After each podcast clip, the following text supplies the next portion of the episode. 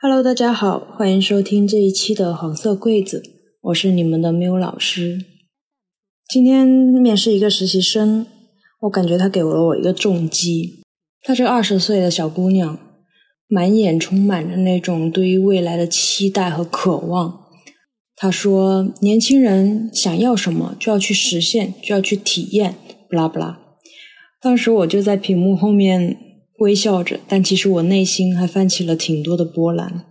我觉得他的状态特别像我，呃，刚上大学或者初入职场那会儿，对于未来还有无限的想象，觉得我在这世上一定得做点什么出来，使命感、意义感就是我去工作、我去生存很重要的一个驱动力。说到这个意义感和使命感呢，前阵参加了朋友的一个节目录制，他邀请我聊了一下我在大厂这五年的职业历程、心理的变化、对待工作的看法。我觉得这期节目我还挺喜欢的，虽然有点赤裸，有点暴露。但是回过头看，我觉得这就像是我五年给自己的一份交代，一份总结。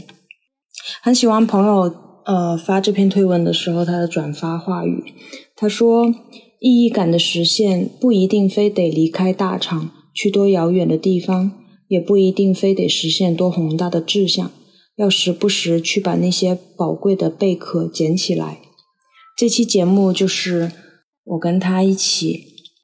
去捡贝壳的这个过程，我发现虽然这五年没我也没并没有去成就多大的事业，也早就没有了像那个我面试的那个实习生眼中的那种光芒、那种生命力。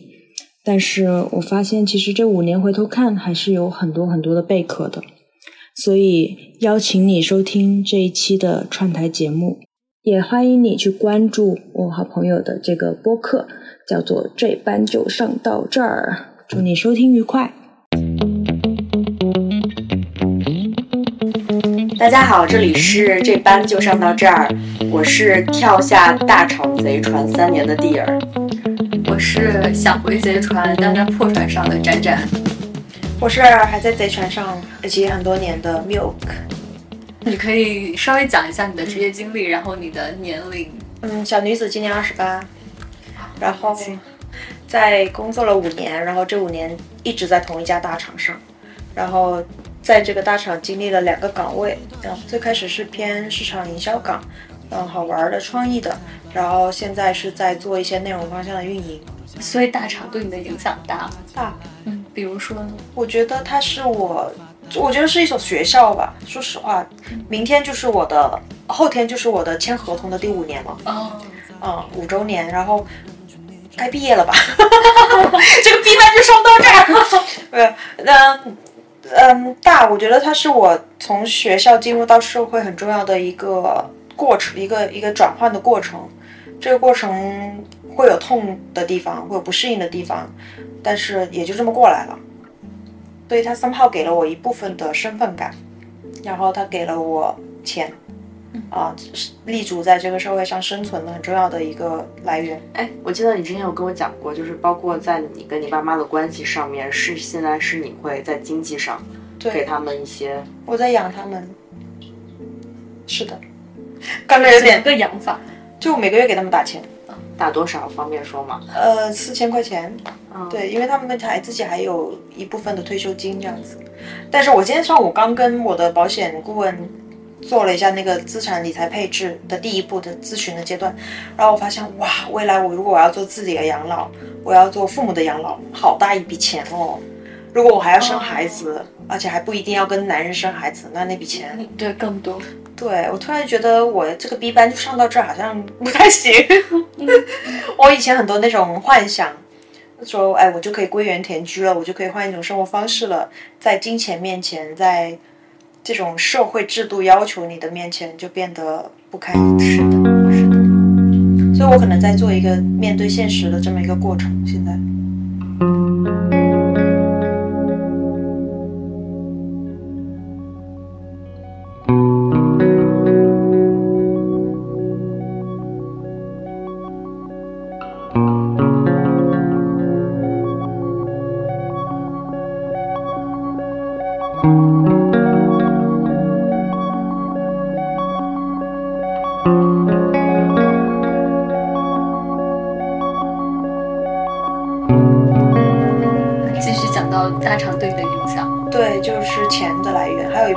是朋友吧，以及更多的新的新认识的人，不同维度的人。方便问一下，那个就是你的涨薪幅度吗？涨薪幅度，从从刚刚刚工作到现在，我可以算一下吗？这呢，我数学不好，大概有涨个三三三到四倍这样吧。对，因为过程中升职的时候会有个百分之三十左右这样的。嗯，对。但我觉得我的这个，因为我没有跳槽过，嗯，而当年就是最疯狂大厂最疯狂拓展的时候，跳槽是可以涨到百分之五十甚至百分百的。哦，那会儿特别疯狂，但其实现在已经过了那个阶段，所以 somehow 我感觉我相比一些同龄人可能是有一点落后，我猜。啊，你还觉得你比不会同龄人落后哦，啊？我不是同龄人，就是同在这个领域当年收获了那波红利的那些人。对，但没关系啊，因为你还非常年轻。对，而且你如果被辞退的话，n 加一那可不是比小数。我还挺 looking forward to 的。我想要 n 加一。对，对，认识人。嗯，对我记你是只在大厂里认识人吗？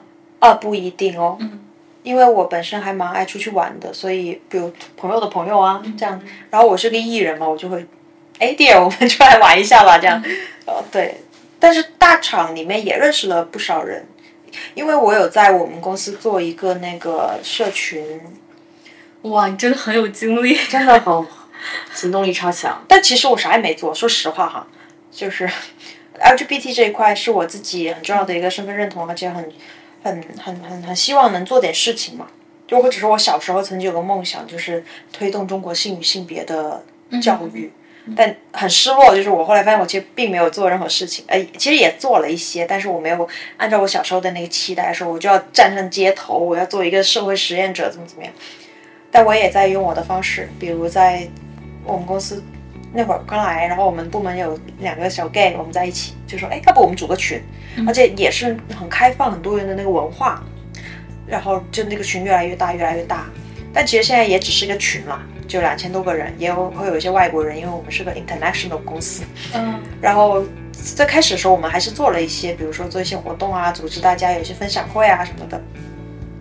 然后还推进了我们公司的一个无性别卫生间的落地。这是这是你推定的？嗯哇哦，我们有标题了，有标题。对我，我在大厂推进了无性别卫生间的落地，对，这个还挺挺挺，而且我觉得两千多个人很很多啊，真的绝对是一个大群。对对，嗯，那个卫生间其实最开始就是觉得，因为我我开最开始提到的那那两个 gay，其实一个后来他自我身份认同是 trans，然后他慢慢的在我们的鼓励下，他慢慢的开始留指甲，然后留头发，然后穿裙子，他现在就 totally，你走在街上，你你你就觉得他就是一个女女孩儿，嗯，这个我也一直很自豪、很骄傲，说我们给到他这样的一个空间，让他完成了这个转变，然后。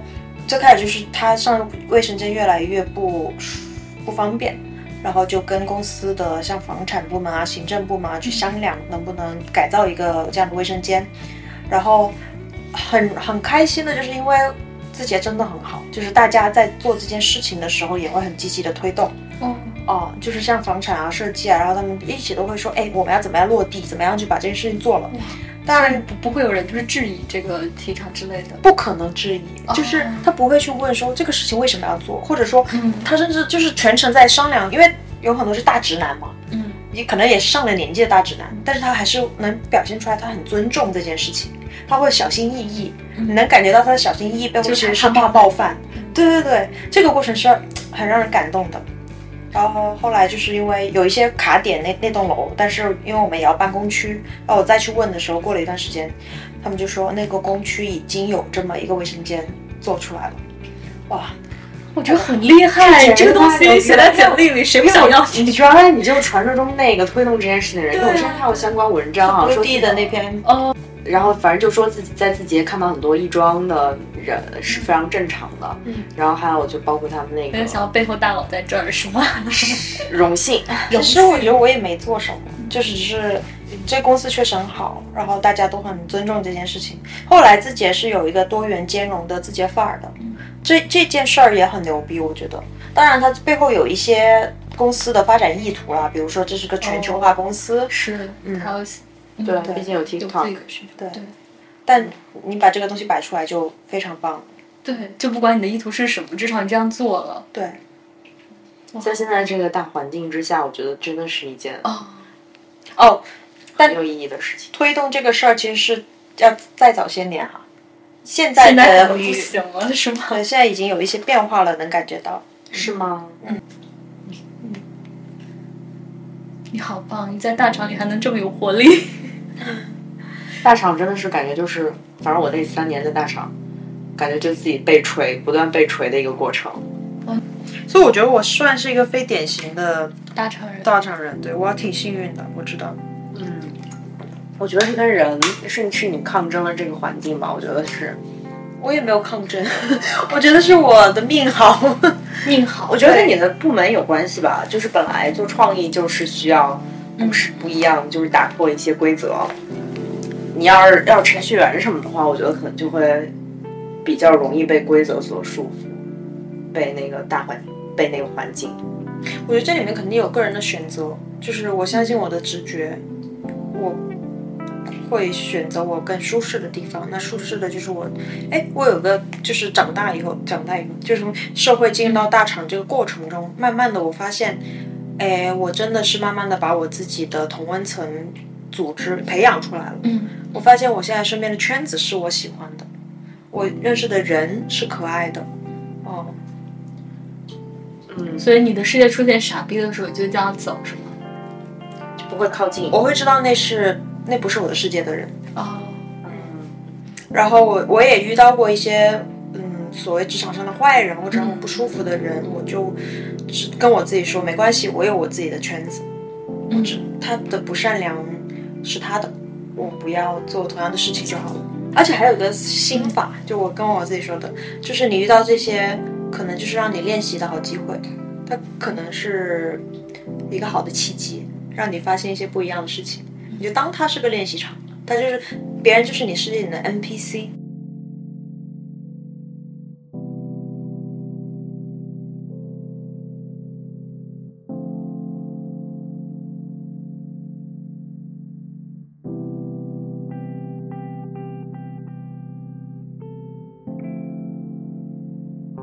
最初是怎么找到这个工作？校招，拼命挤破头的那种。哇，可以讲一下挤破头的那个经历吗？对，嗯，那会儿我其实还挺明确，因为我学的专业是蛮羞耻的哈，就是一个没什么用的专业，叫旅游管理。哎呀，讲出来有点羞耻。然后，但是我就知道我不会想做旅游管理规划相关的。你看，这就是刻板印象，酒店导游什么的，这就让我羞耻的部分。其实那会儿刚开始毕业前，我还跟老师一起创业过。嗯，那时候就是去做一些旅游规划项目。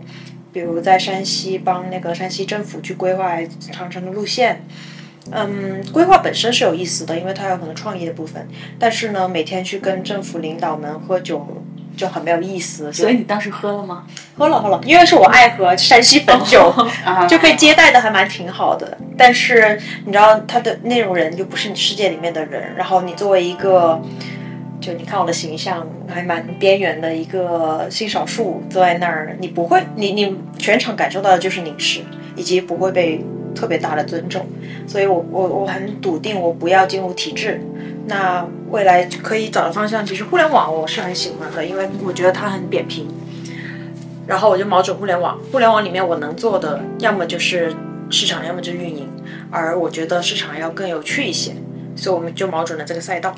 然后当时我可选的，要么就是第一梯队 BAT，当年的百度、阿里、腾讯，然后第二梯队就是当时的独角兽公司，呃，TMD、美团、滴滴、字节，嗯，哦，所以我当时就是在第二梯队里面拿到了几个 offer，然后最后 pick 了字节的这个，我觉得我的判断还蛮准确的，当时如果去了滴滴，如果去了美团，在今天就完全不一样。就后来字节就腾飞了。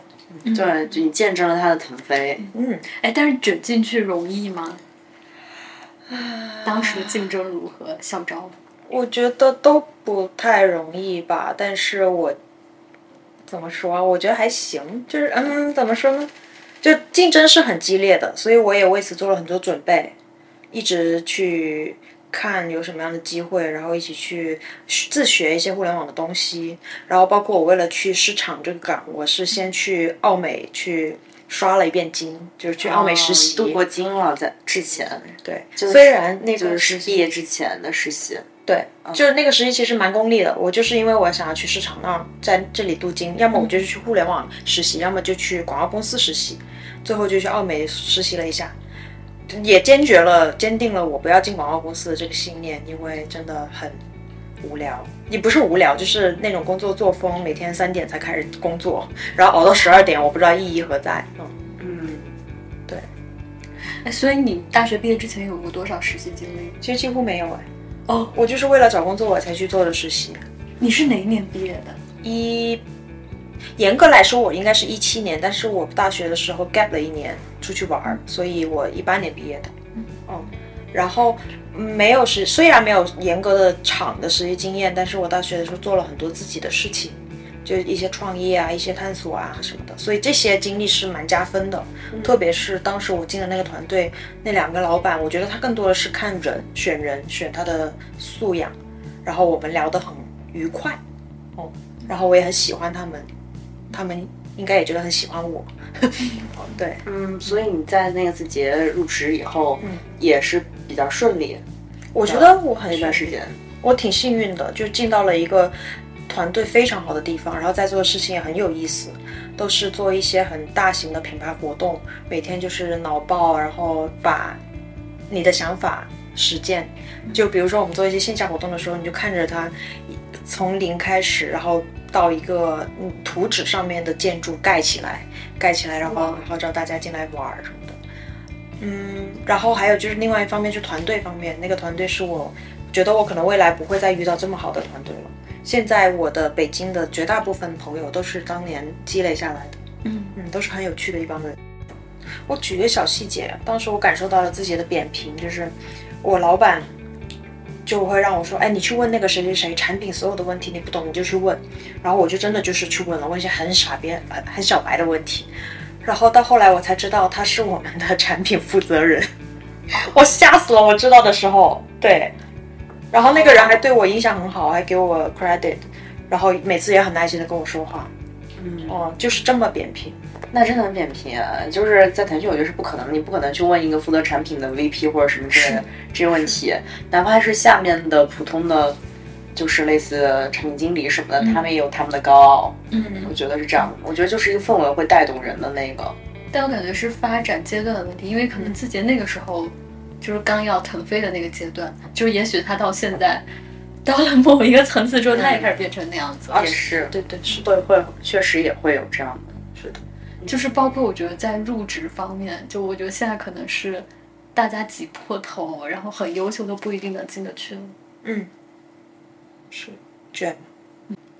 那你后来是为什么就调到别的业务？对，你们之前的那个团队呢？就是你很喜欢那个团队，因为大厂也在发展嘛，然后那个产品也在衰落嘛，所以也会出现一些很乱七八糟的事情，包括有些人员变动啊什么的，就蛮恶心的。那会儿就也没有到恶心吧，就是有一段时间不舒适，而且也觉得没有什么发展空间，很动荡，所以我的那个老板就跳去了另外一个业务线，然后他那时候也很缺人，然后我们的配合也很好，所以他就把我带过去了。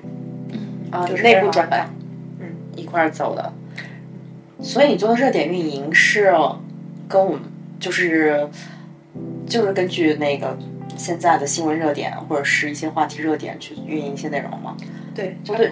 那这个这个这个团队或者说你们做的那个东西，跟我们在腾讯新闻做的一部分的东西还挺像的。有一部分，但是我们现在只是刚开始探索内容，我们过往做的比较多活动。嗯，就是还是偏创意。对。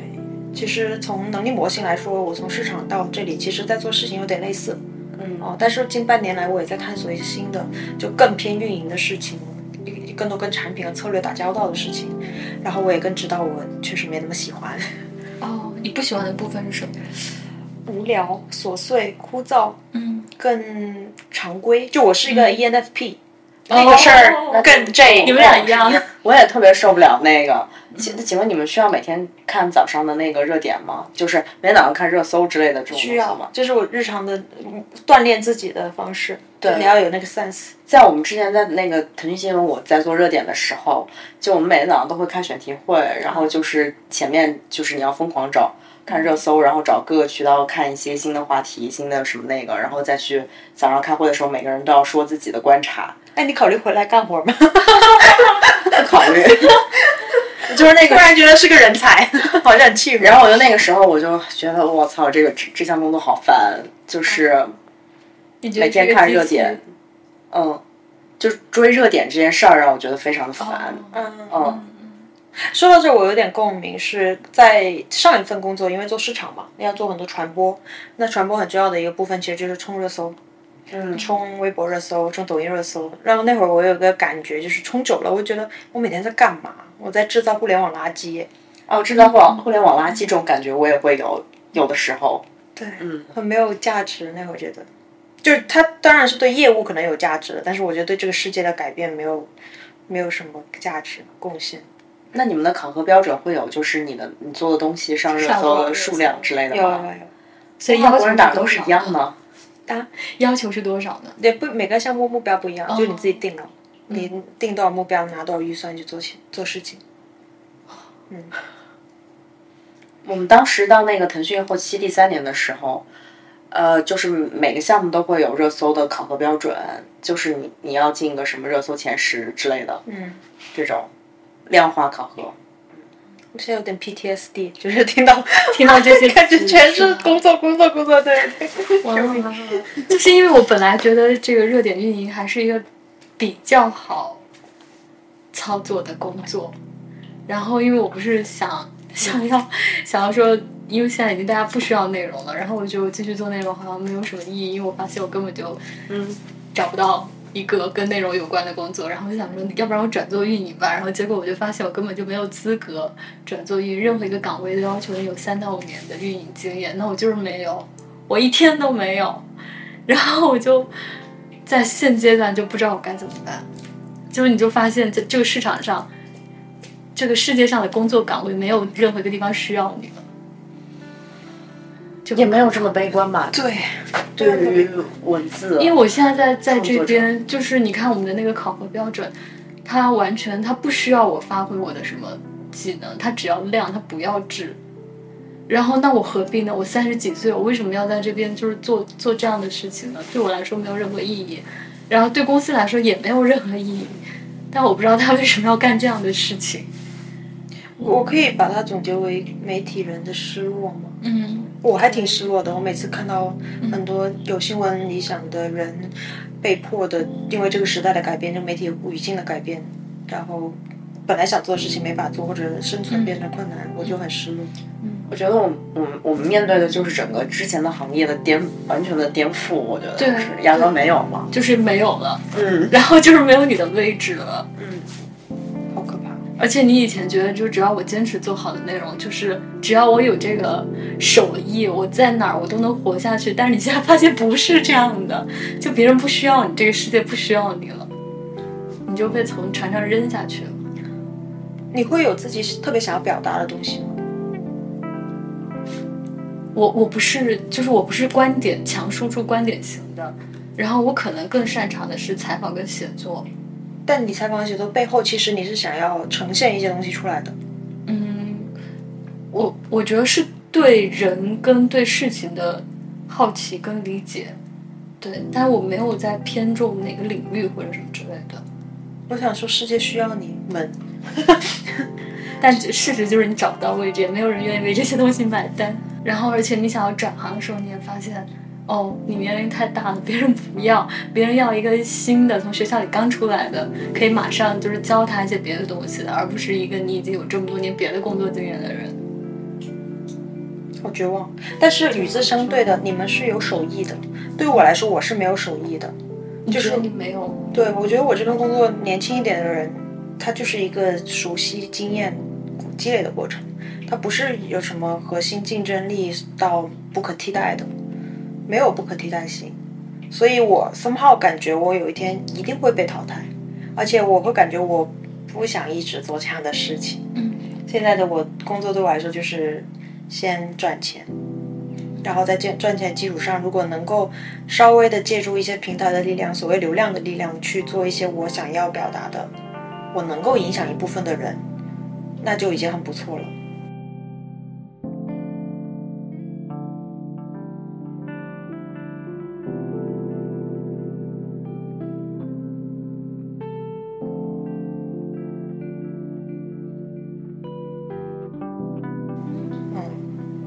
所以你有在做哪些尝试？比如说，声音都大了起来。就是呃，我说两部分吧，一部分是我来到这边以后，比如说我对心理健康的领域很关注。那来到这边是指呃新的这个就抖音的这个了解。哦，为为什么换了换了这个团队之后，你会对心理健康感兴趣？哦，不不，这是我个人的历程，就我自己走上这条路，我觉得这个部分很 key。然后再加上像去年疫情的时候，其实。呃，心理健康我觉得是一个很重要的领域，希望大家号召大家去关注自己、爱自己。那去年的五二五，我就成了做了一个项目，就是爱自己的一个心理关怀专项。五二五也是我爱我的谐音嘛，刚好也是我的生日，我觉得给我自己有一份生日礼物。所以这个项目是我觉得在这边做的我非常值得的一个项目。然后就请了很多心理学的专家学者去给大家一些知识科普。嗯。怎么说？我觉得这件事情是有意义的，而且在今年，虽然我没有在做这个项目了，别的团队有继续在做，然后我能看到市面上其他的竞品，比如小红书，然后比如很多其他的相关的机构也开始用五二五这个日子出来去继续做事情，我觉得这就是有意义的，对我来说。还有就是，比如说，呃，在上一段工作的时候，我其实很多时候都在怀疑我自己，因为我们在面向的客群可能偏中下层用户。那我自己想做的就是偏年轻人、偏亚、偏潮流文化的这群人，但我发现我对这群人影响不了，但所以那个时候有很多失落。但是我后来再回头看的时候，我发现我那时候在做的事情也是很有意义的。我举个例子，我们那时候会面向很多创作者去做一些活动，比如说会带他们去从上海去日本的游轮上玩三天，然后很多创作者是广大的农村用户。嗯他们是通过视频创作这件事情去赚到了很多钱，让更多人看到他，看到他们家乡的东西，然后也把他们家乡很多原本卖不出去的农货卖出去了。然后当时他们组织去他去那个游轮活动的时候，他们很多人第一次办护照，第一次去拍很正式的证件照，整个村子的人都为他们欢呼。然后，嗯，他们把这一切就 vlog 记记录下来。嗯一天一天去准备行程啊，然后要置办这个置办那个啊，然后要带着自己的爸爸妈妈一起上船呐。我们在做就是这么一件事情，然后让他们看到更大的世界，让他们聚合在一起。然后很多人会说这是我第一次出国，然后感谢平台什么什么的。哦，然后我还在那个船上，我做了一件事情，就是我帮助。一对农村的夫妻，他们本来年轻夫妻其实是三十多岁，他们一直就拍自己的婚姻、他们的恋爱故事，然后就帮那个男生求婚了。当时在那个船上，就是我们最后一天的 after 的那个 big party 结束的 party，然后就做了一个，这个船突然间有个故障，就晚会的过程中突然就开广播说某某某女士，你的先生。现在有些状况，希望你去哪个哪个地方，然后我们的工作人员就带着那个女生去出去，出去的以后呢，我们就开始反反头。就一路上都有摄像机记录他那个反头的画面，就在我们的现场那个晚会上面播出来，然后让大家知道在发生什么。其实是那个男生要求婚，然后我们还播了一段他们两个人的爱情故事，然后就一直反头着他很很着急，以为自己老公怎自己男朋友怎么了，然后就匆匆忙忙走走走走走到那个船的中台，有一个钢琴，然后我们布置了很多气球、玫瑰花，然后她男朋友就单膝下跪在那儿等着她。她一开始就是 好害怕，然后就开始哭，然后知道哦要被求婚，而这一切整个见证是我们那个 party 现场所有人都看着这一切的发生，这个直播，然后我就觉得很有意义。嗯，我第一次帮别人求婚，然后哇，你真的是一个魔法魔法师。是，嗯，对，这种时候还是会感觉到抑郁感。我觉得这也很有意义啊，是不是？对，就是意义感不一定是就是做特别大的事儿，但是我觉得就是能让某些人、几个人有有变化，或者是很幸福，也挺好。后来大厂的这些流量啊，我一开始觉得我们每天就是看流量、看流量，就就为什么要这样？为什么要唯流量论？到后来我发现，我坐在这艘船上，我能够借着这些流量去把我自己觉得重要的事情散播出去，比如那个五二五那个活动，那它就是切切实实影响了几千万人。那其实对我来说是一个放大的效果，我好像就跟这个所谓的流量有一点和解了。嗯嗯嗯，就在于你怎么去用这个流量。因为我们这个节目叫这班就上到这儿，所以你会你会有想这班就上到这儿我不干了的时候吗？当然，无数次哦，还是有很多这样的瞬间。觉得可能会有两个类型会 trigger 到我，一个就是说做事儿的层面，就比如说我有时候会觉得在制造互联网垃圾，因为我知道我可能未来我真正想做的事情在哪，我知道什么事情是让我打鸡血、让我充满使命感的，所以在没有做那些事情的时候，我可能再年轻一点吧，比如两三年前，我会天天想着说我能不能辞职，我能不能去做一点更有意义的事情。这是一种，就是做事儿层面的。第二种就是人的层面，就是上班，你无非其实就是跟同事、跟老板、跟合作伙伴打交道，那也会有遇到一些觉得很失落的时候，比如你会遇到坏人，你会遇到职场的一些很不好的竞争，然后你会遇到你跟你自己和或者跟老板的关系，你对自己有质疑，就回到心理学的层面，就是你所有的关系到最后可能就是你自己跟你自己关系。可能老板也没做什么，没说什么，或者别人也没做什么，没说什么，但是因为你的固有模式，你会觉得是不是我不够好，我是不是怎么怎么了？而那些产生因此而产生的声音，会不断的攻击你，攻击的你想逃，你想离开这个环境，因为你痛，你伤。但是我现在的我会发现，其实现在我就在经历这个阶段，就又一次经历这个阶段。但这时候的我，因为可能走过了一些路，我会有一些心理学的知识告诉我说，现在你的受伤可能不是此时此刻真的发生了什么坏的事情，而是因为小时候的我形成了这样的一个模式，比如我很容易被很容易质疑自己不够好。那当我看到了一点点，可能别人皱了一下眉头，我就会无限放大那个皱眉头的瞬间。我想，是不是我不好？那不行，我要我要走。ENFP 也会这样，我以为他会这样 ISF 都会这样的。我是这样，我深有同感。对，所以那些伤痛是很难受的，就是在关系里面让你的难受，我就会很想逃。所以我对我来说，要么就是事儿意义感的层面，要么就是人以及对我自己攻击的层面。哎，讲一讲你是怎么开始心理探索这一条路？哇，嗯，其实我从小到大可能跟你们很像，就是对人很好奇，对自己很好奇，所以一直都会有写日记的习惯，这是非常好的自我觉察的习惯。所以贡献贡献大家有小朋友啊，小朋友们都去写写日记。但 anyway，但真的真正意义上踏上这条路，我觉得是之前的那份工作，就是我来这里之前。那时的我也是压力很大，有很多的自我质疑。但我现在回头看，其实很多时候不是我自己怎么了，而是那个环境就是在变化。啊，那个时候业务就是很动荡，那个时候人员构成很复杂，但这一切它放到了我身上，让我觉得很难受、很辛苦。然后我就去看心理咨询。啊，再加上那时候我刚分手，然后又觉得我的恋爱关系也一团糟了，然后整个人要崩塌了，然后开始心理咨询，然后慢慢的一步一步去探索。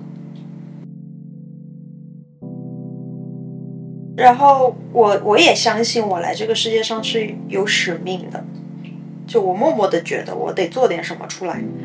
嗯，你刚说那个让我有点遗憾，就是我因为我知道我总要去某个地方，我想做一些事情，比如说性与性别相关的，我想要推动，或者身心灵相关的，我想要推动。可能他们背后更多的就是可能对一些。弱势人群或者多元人群的看见，我不知道，我我现在还不好总结这个部分是什么，但是一定是关于人的。然后但是很可惜的是，我现在需要在大厂里面去工作，所以我给我自己的解释是，我们这一辈子会有不同阶段要完成的任务。那我可能这个阶段我有些放不下的东西，比如说我需要给我爸妈更好的生活，那我就需要先在这儿好好赚钱，获得我自己想要的东西。但是我知道我未来一定。我不是放不下这个城城市的东西，就是我也不想要赚多大的钱。我希望的是未来我可以有一天去归园田居，或者是我可以去做我真正热爱的事情。我知道会有那么一天，但是还需要一些时间啊。然后我也相信我自己的直觉，我有我还在这里卷着，虽然苦虽然累，但它一定是有意义的。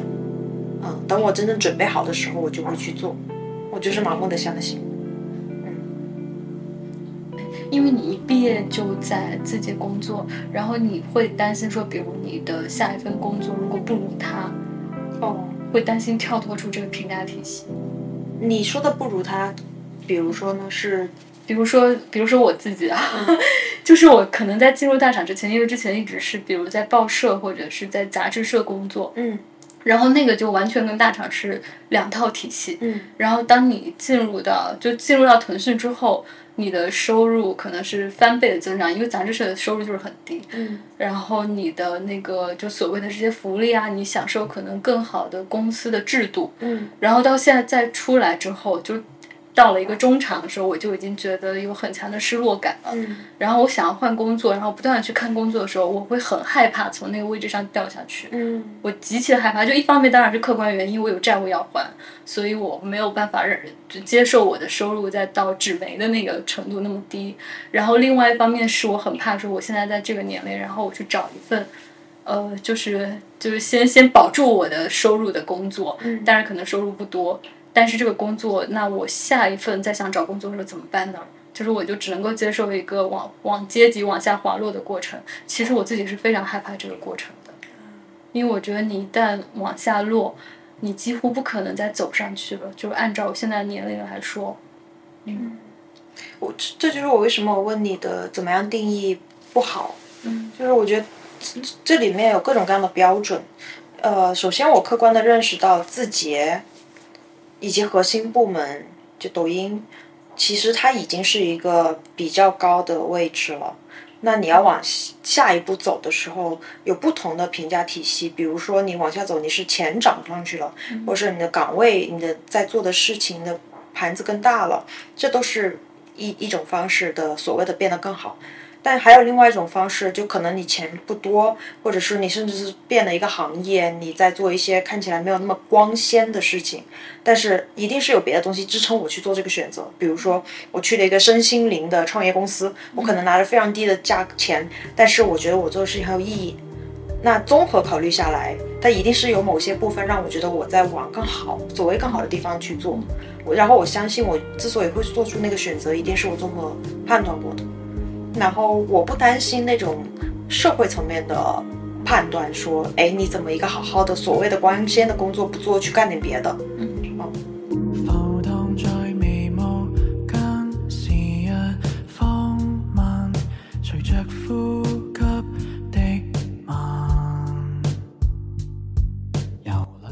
如果如果我真的不用上班的话，你会想象一下那个画面？好开心哦！就是。你我刚刚开心的那个瞬间，就像是你给我发了一个提纲，在周五晚上我还在加班的时候，你给我发说这个 B 班就上到这杠六课，我就哇，就灵魂灵魂戳击。所以你说我很高效的把那个写完，是因为我真的很开心看到那个那个文档，就是当时好想这个 B 班就上到这儿。嗯，所以你让我畅想一下，如果我不上班我要干嘛？我希望我能够。在一个很舒适的自然环境很好的地方，有一个房子，有一个院子，可以养一条狗，跟我爱的人，可能会有孩子，一起好好的生活，然后每天就是好好的做饭吃饭，然后在大自然里面走着，然后看看各个森林，然后自我修行，然后我一样会遇到各种各样糟心的事情。可能关系里面会有 trigger 我的地方，我会遇到一些挑战和挫折，这个命运给我的苦难，但是我能够更加的觉知，然后一次一次在这些挑战里面去看自己，关照自己，然后。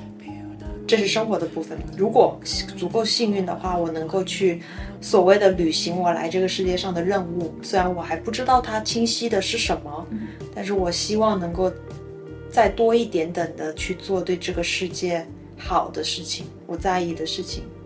嗯，可能我们今天在聊这些东西，可能比如说我看到你的眼泪，啊，可能我们说的话对某些人有一些影响，那这就是。在让世界变好一点点的部分，嗯，这个地方就上到这儿吧。对，以及你的畅想跟我的那个畅想就是很像，几乎一样，因为我就是白纸黑字的写过，然后也是这种在大自然的环境里面跟自己爱的人，有一只猫，然后有自己的孩子，然后每天朋友来家里玩，嗯，然后什么那个看看书。嗯，然后还有另外一部分，就是我想去全世界拍纪录片。哦，嗯，真好。说不定十年后我们再聚在一起录，嗯，就说，哎，你最近那个纪录片，你是上周去土耳其是吧？拍的怎么样？十年后，这生活真不错。对，Hope 嘞，充满了希望。嗯，是，嗯。展展的十年后，你畅想一下。我不，我我觉得，我觉得十年后我应该还在吭哧吭哧的工作。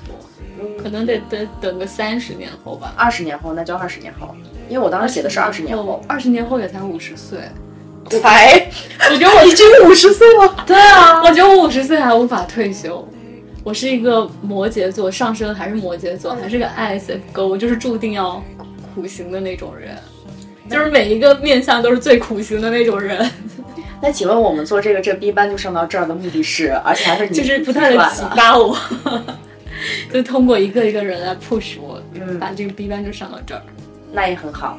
嗯，希望我们那个二十年后都早早就已经这一班就上到这儿了。希望我中乐透，中彩票，完美。好，收。